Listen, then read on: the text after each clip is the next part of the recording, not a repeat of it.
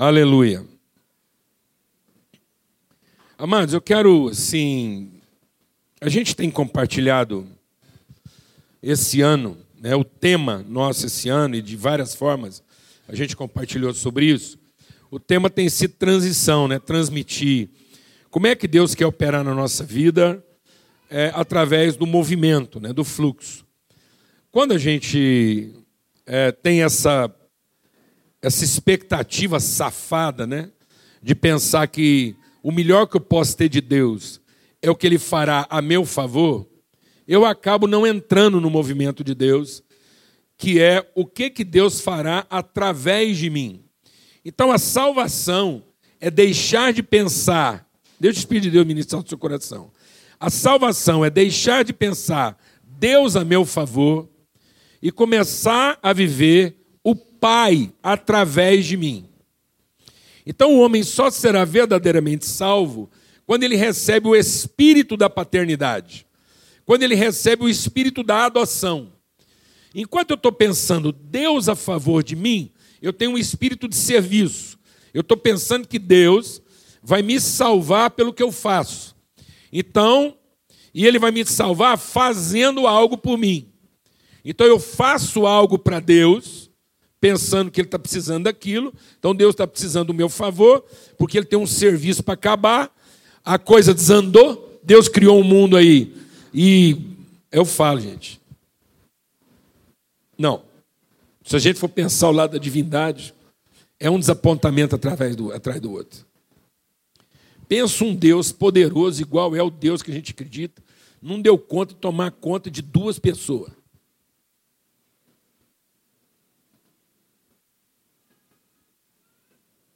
Não, fala a verdade, gente.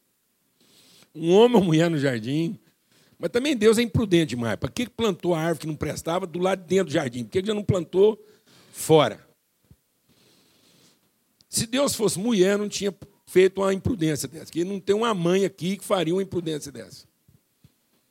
Faria. É porque Deus é pai, que não tem juízo. Porque mãe tem mais juízo que pai. Não plantava uma árvore que podia pôr tudo a perder do lado de dentro. Já plantava onde? Nem plantava. Uma mãe não plantava. Quanto mais fora, nem lado nenhum. Se o trem podia azedar, já nem punha. Não, fala a verdade. Se o trem podia atrapalhar tudo, por que, que põe lá, ué? Está vendo como é que Deus não tem juízo, mano? Amém? O que, que ele está querendo ensinar para nós? Então, aí muita gente acha que a, o doce desandou, agora Deus chamou nós para consertar. Bom, mas faz favor, se não deu conta de dois, como é que nós vamos dar conta de sete bilhões? Deus está pedindo demais para nós. Está vendo? Porque não é isso. Isso são fortalezas criadas na nossa mente. Isso são sofismas, ideias, que faz a gente ficar ocupado com o que não devia, em vez de ficar ocupado com o que podia. Glória a Deus. Nós estamos enchendo a nossa cabeça de preocupações desnecessárias, uma ansiedade que não tem sentido. Nós estamos nos enchendo de medo, de ansiedades que não fazem o menor sentido. E o Evangelho vem para nos libertar. Então, a gente tem essa ideia. Então, enquanto eu penso que a salvação é um processo de troca, porque muita gente pensa mais ou menos assim, ó. Quem pode, não quer. Quem quer, não pode. Então o segredo é aquele que não pode e quer fazer tudo que quem pode e não quer, quer. Para ver se quem pode e não quer passa a querer aquilo que quem quer não pode. Então Deus pode, mas parece que não quer. Eu quero, mas parece que não posso. Então eu vou fazer tudo que quem quer, quem pode e não quer, para ver se finalmente quem pode e não quer, faça aquilo que quem quer não pode.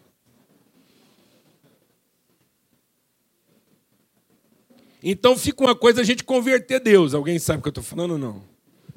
Então Deus deu um punhado de coisa para a gente fazer. A gente, se a gente fizer tudo direitinho, fizer tudo direitinho, aquilo que a gente não pode, Deus acaba dando para a gente, entendeu? Aí é comércio, é prostituição, é serviço. Então a palavra de Deus diz que enquanto há serviço no meu coração, enquanto eu achar que isso é uma troca de favores, e que eu vou fazer tudo o que eu posso para ver se Deus também faz tudo o que Ele pode a meu favor, há medo. E se eu não fizer tudo? E se não ficar do jeitinho que Ele gosta? E se na hora que Deus passar tudo em revista, Ele perceber um defeito que eu não percebi?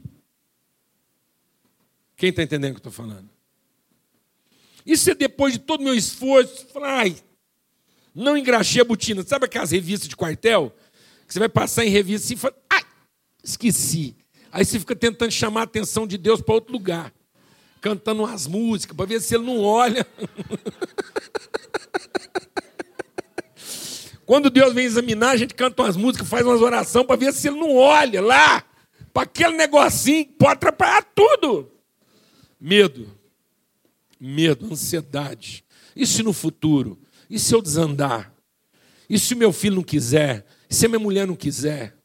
E se a igreja ficar ruim? E se o pastor não prestar? E se o culto não for bom? Está entendendo isso, amado? Medo. Por isso, o perfeito amor lança fora todo o medo.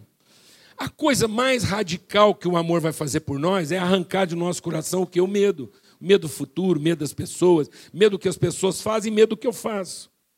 Porque aí vem o espírito de adoção. Então eu queria ler com você o que está lá em Gálatas. Gálatas, porque é um texto grave, que às vezes a gente não presta atenção nisso. Gálatas, no capítulo 4, diz assim: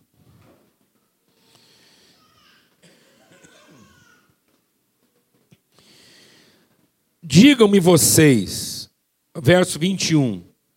Digam-me vocês, 4, 21. Vocês que querem estar debaixo da lei, acaso vocês não ouviram a lei?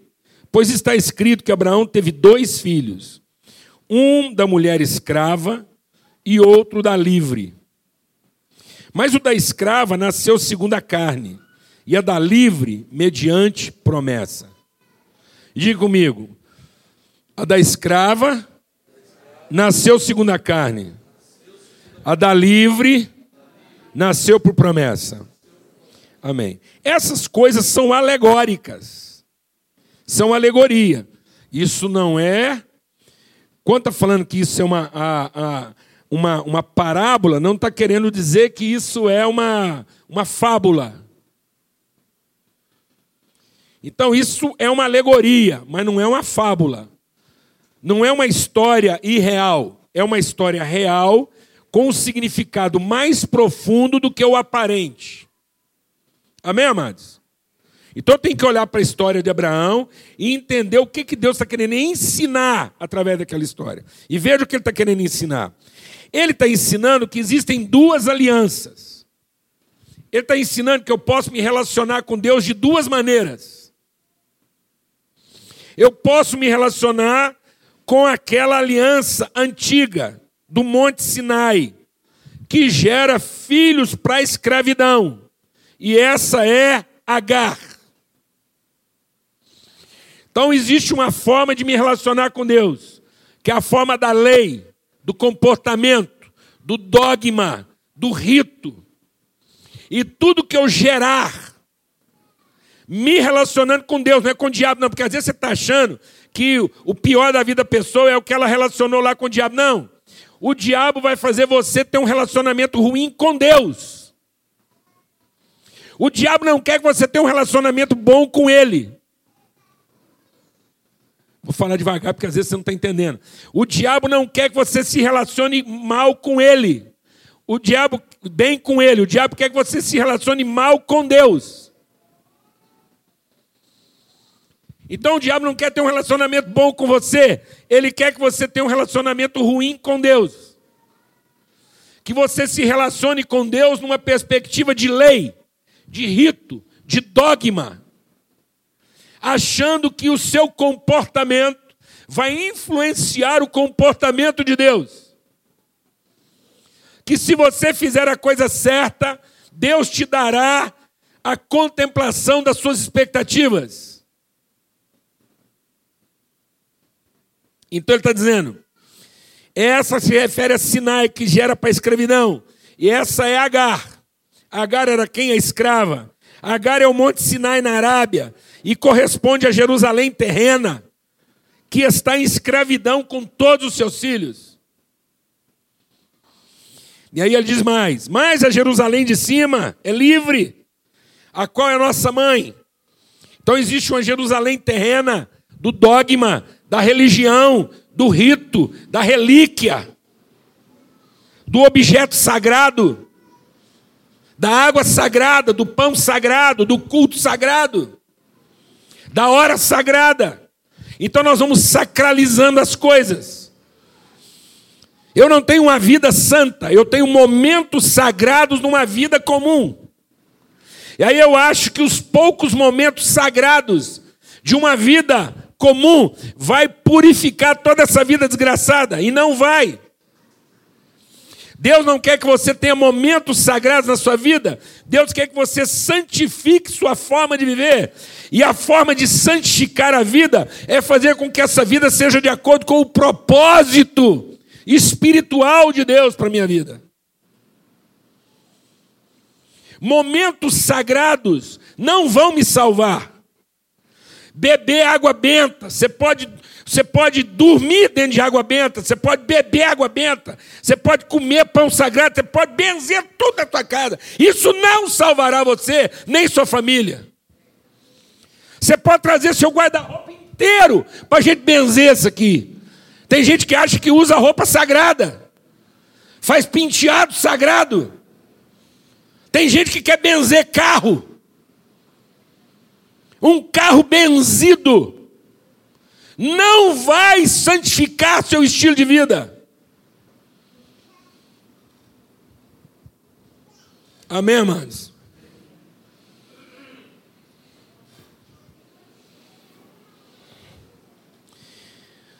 Meu pai, presbítero, minha mãe, uma mulher de Deus, querendo me criar no Evangelho, e eu tinha bronquite asmática, toda hora ia para o hospital, passava mal, tinha um espírito inquieto. Tadinha, minha mãe às vezes precisava sair para fazer as entregas das coisas que ela fazia lá, me deixava com a vizinha, Dona Dora, mulher tão bondosa, sempre ofereceu para ajudar minha mãe. Minha mãe sumia, eu ficava lá com a Dona Dora, Dona Dora me catava, me levava lá na macumbeira minha mãe nunca soube disso. A mulher me encostava num pau de porta, arrumava um facão desse tamanho, pôr uma zeva em cima da minha cabeça, rezava e batia aquele facão, eu só sentia aquele trem, pá, pá, pá, em cima da minha cabeça. Tempo ficar traumatizado. Voltava para casa, a dona Dora ainda me ensinava a mentir para minha mãe. Não deixa sua mãe saber, não. E ela achava que aquele trem ia acabar com minha bronquite. Continuei asmático. Não posso dormir mal hoje em dia, fico muito tempo sem dormir, volta tudo também, tô rouco, renite. Fez isso comigo desde que eu tinha seis anos de idade. Até os 14, eu fui expulso de todas as escolas da cidade. Não tinha mais escola para estudar. Talvez aquela macumba podia acabar com a minha bronquite, mas não ia mudar o que eu tinha por dentro. Não me transformava num filho obediente. Foi só quando eu encontrei Cristo na minha vida e encontrei o significado da minha existência que a minha alma quietou. E eu podia até continuar bronquítico, não ia fazer a menor diferença, porque agora eu encontrei o propósito da minha vida. Tadinha da dona Dora.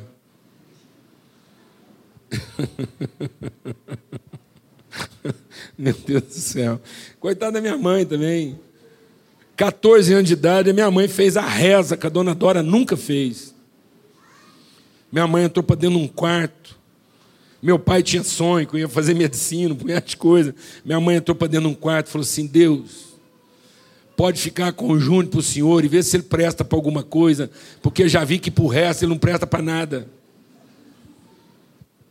Com 14 anos de idade, meu pai me convidou a sair de casa. Ele falou: o dinheiro que eu gasto com você aqui, eu mando para onde você quiser, mas eu não vou mais tirar tempo dos seus irmãos para cuidar só de você. Amém, irmãos? Bom, e aí vai lá. Essa H é o Monte Sinai, é a religião, só gera filhos para a escravidão. Mas a Jerusalém que é de cima é a livre, a nossa mãe, porque está escrito: alegra-te. Diga comigo: alegra-te, ó estéreo, que não dás à luz, exulta e clama, tu que não estás em dores de parto, porque mais numerosos serão os filhos da abandonada do que daquela que tem marido.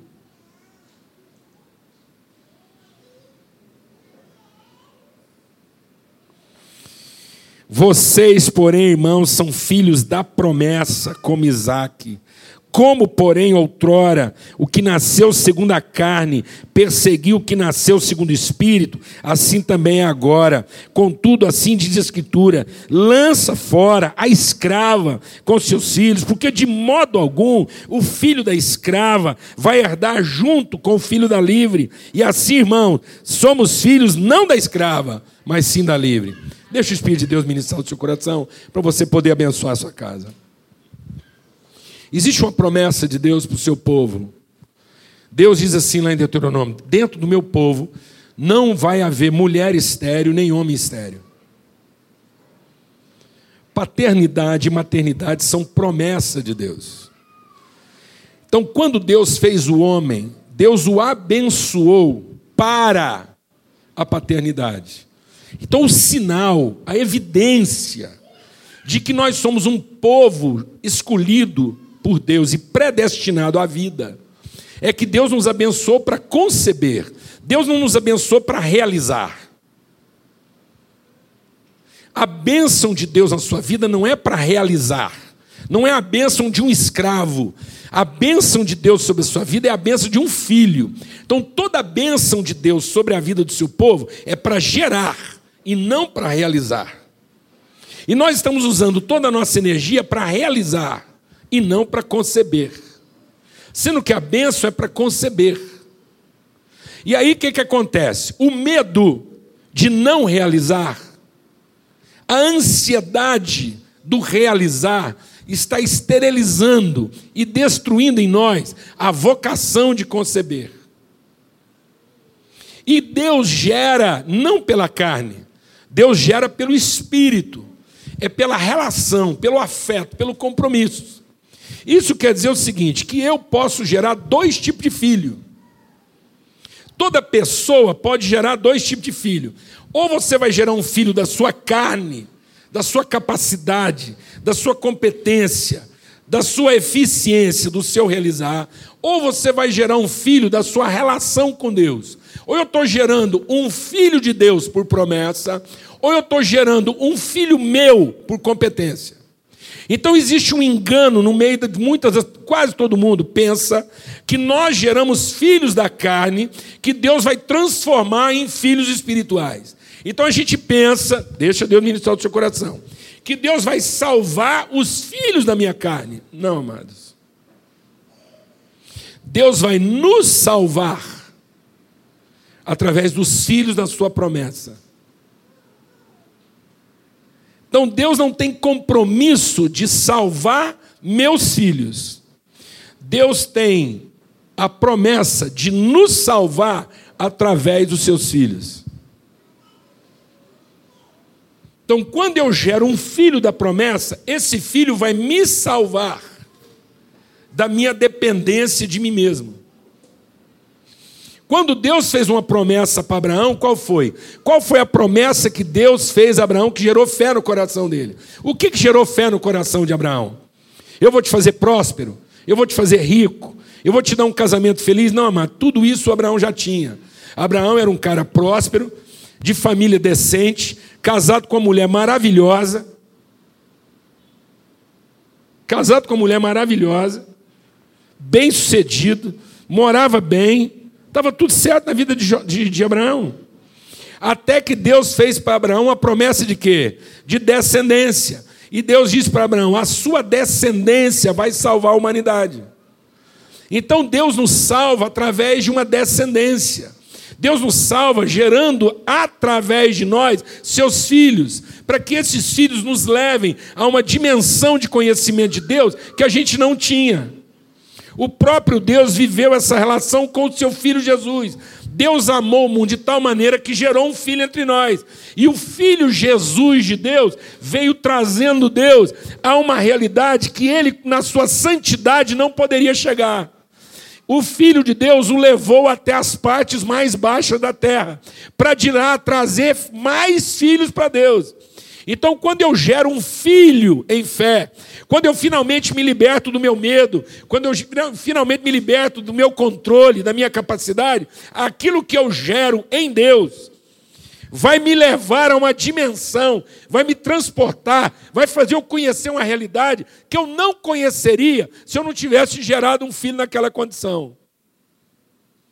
Então, no meio do povo de Deus não tem mulher estéreo. Você pode pegar uma mulher de Deus e arrancar o útero dela, arrancar os dois ovários. Você pode castrar um filho de Deus. E você não o impede de gerar. Porque Deus só gera filhos por adoção.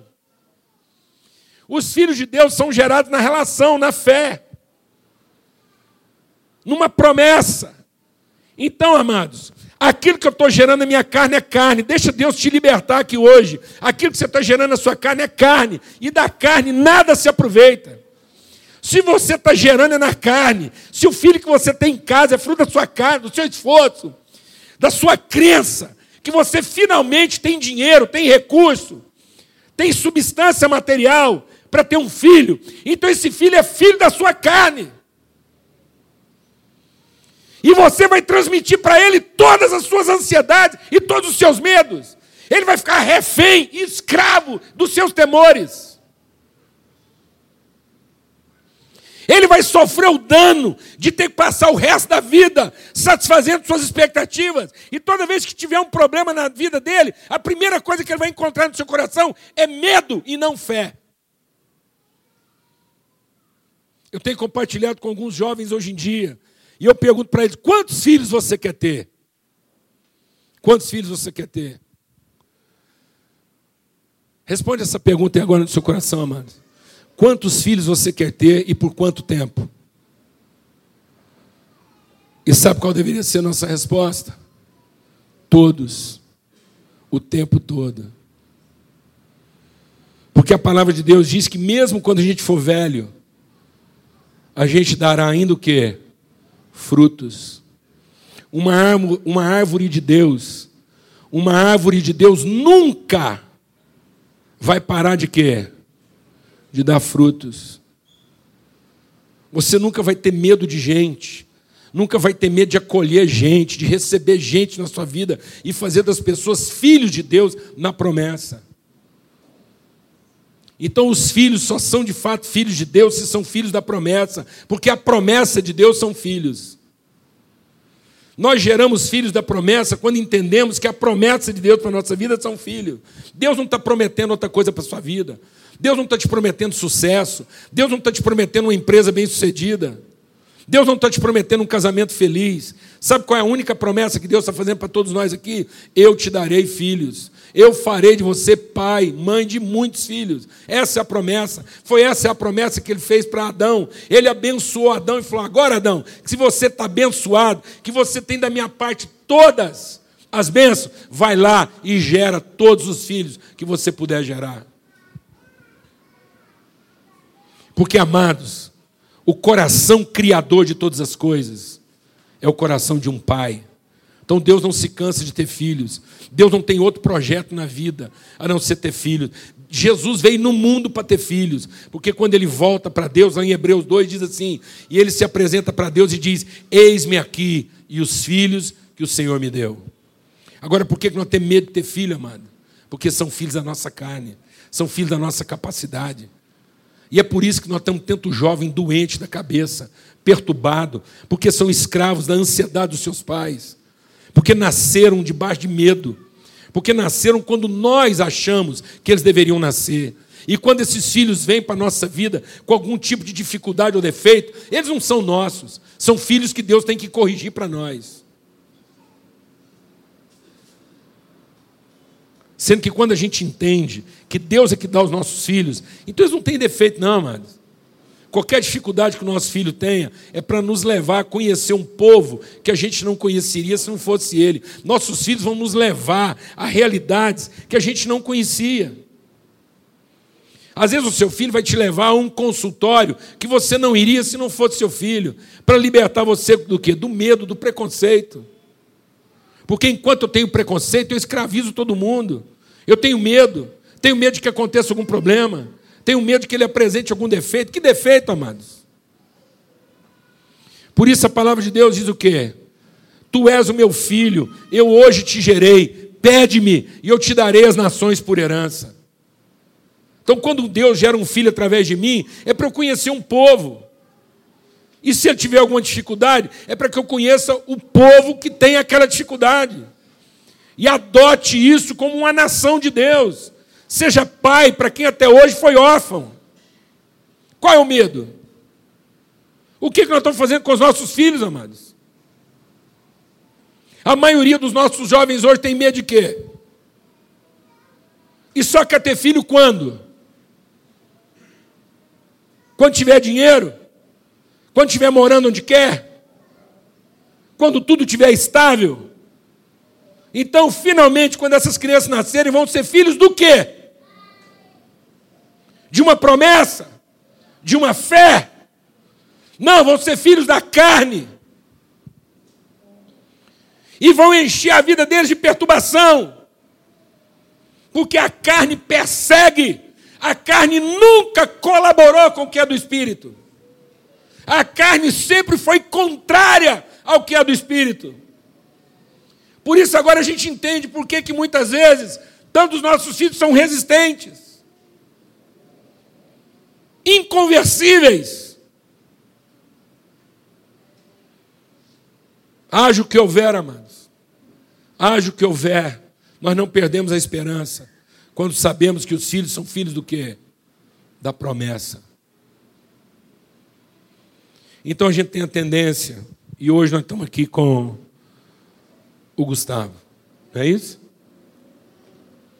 Nós temos a tendência de achar que os filhos são nossos e que Deus vai salvá-los.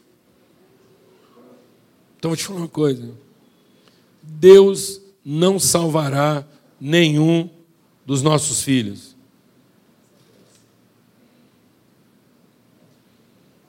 Tem o Francisco também, é Francisco? Olha. Então eu quero fazer um esclarecimento para vocês aqui. Deus não vai salvar nenhum dos nossos filhos. Os filhos de Deus, na nossa vida, vão nos salvar. Amém? Se o Gustavo fosse filho de vocês, não tinha salvação para ele. Amém? Se o Gustavo for filho de Deus, ele vai salvar vocês.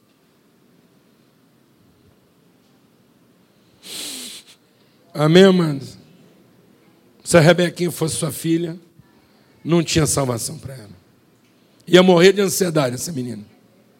Amém? Porque foi tão custoso que a gente ia viver, querer pôr ela num, numa caixa de vidro. Sim ou não? Ia ser perturbada essa menina. Ia passar numa clínica. Tendo que lidar com a sua ansiedade. Mas como ela é promessa, ela salva a gente.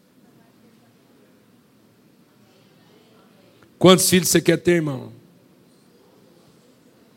Quantos filhos você quer ter? Todos. E por quanto tempo?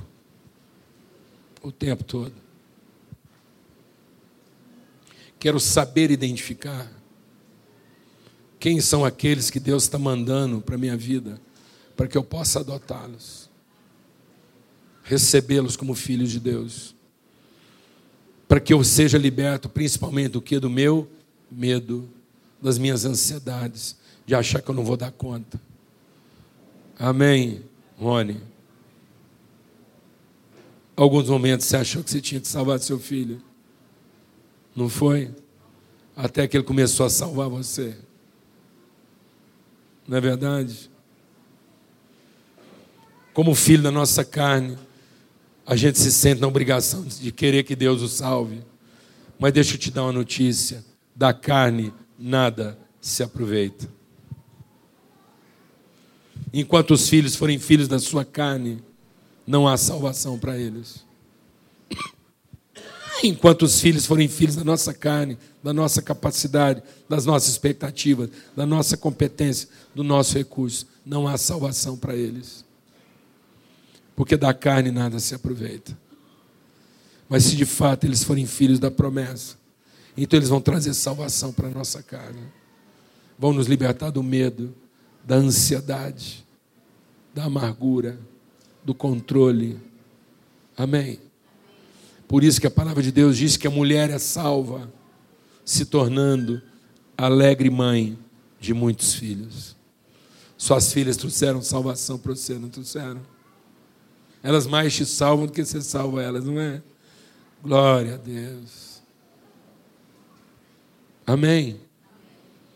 Amados, nossos filhos são da promessa, porque a promessa é de filhos. Nós só geramos filhos de promessa, porque a promessa de Deus para nós são filhos. Deus não está prometendo outra coisa para a sua vida. Se você acha que Deus te prometeu empresa, casamento feliz, sucesso, vida profissional, patrimônio, desencana. Você está crendo no Deus errado. Deus nunca prometeu isso para Abraão. A única promessa que Deus fez para Abraão foi: Eu te farei pai de muitos filhos, e em ti serão benditas todas as famílias da terra. Glória a Deus. Recebe essa promessa hoje. Não interessa quantos anos você tem. Não interessa se já te arrancaram o útero, os ovários. Não interessa se você não produz um miligrama de esperma. Interessa. Melhor ainda, que você vai ter certeza mesmo que não é filho da sua carne. Porque quando Deus quis gerar um filho da promessa, gerou de uma mulher estéril e de um homem impotente. Glória a Deus, amado. Aleluia. Quem crê nessa promessa? Então, essa é uma palavra de libertação para a nossa vida hoje. Que tipo de filhos você anda gerando? Os filhos que você tem em casa são filhos do quê? Da sua ansiedade, do seu controle, do seu medo. Eles estão tendo que conviver com o quê? Com a sua fé ou com os seus temores? O que, que eles estão aprendendo com você? A ser livre ou a viver escravo? O que, que o Gustavo vai ser? Um homem livre ou um escravo? Um homem livre para buscar o propósito de Deus na vida dele, qualquer que seja, ou um escravo, cumpridor de regras, achando que a felicidade está em satisfazer a expectativa das pessoas? O que, é que nós estamos colocando no mundo, amados? Gente livre que crê na promessa de Deus, ou gente escrava que crê na sua própria capacidade? Amém, irmãos? Em nome de Jesus. Em nome de Jesus. Quero clamar pelos nossos jovens, meninos e meninas, que amem a paternidade e a maternidade, que não tenham medo, que não adiem,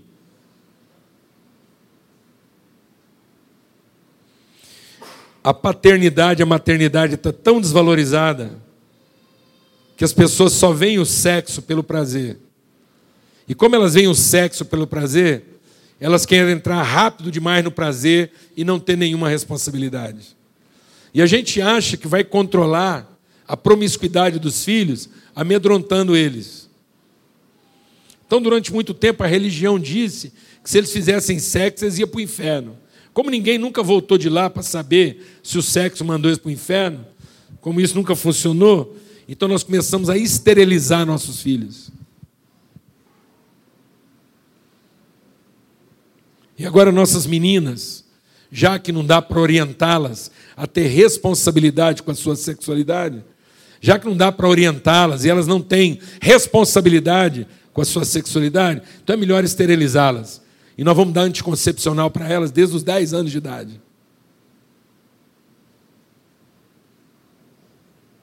Nossas meninas tomam anticoncepcional hoje, a partir dos 10 anos de idade, 11 anos de idade, quando começam a menstruar.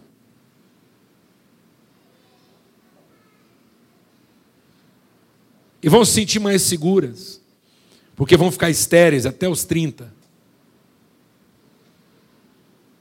Para poder transar à vontade. Sem preocupação de ser pai ou mãe. Então nossas filhas saem de casa estéreis e nossos filhos encapados.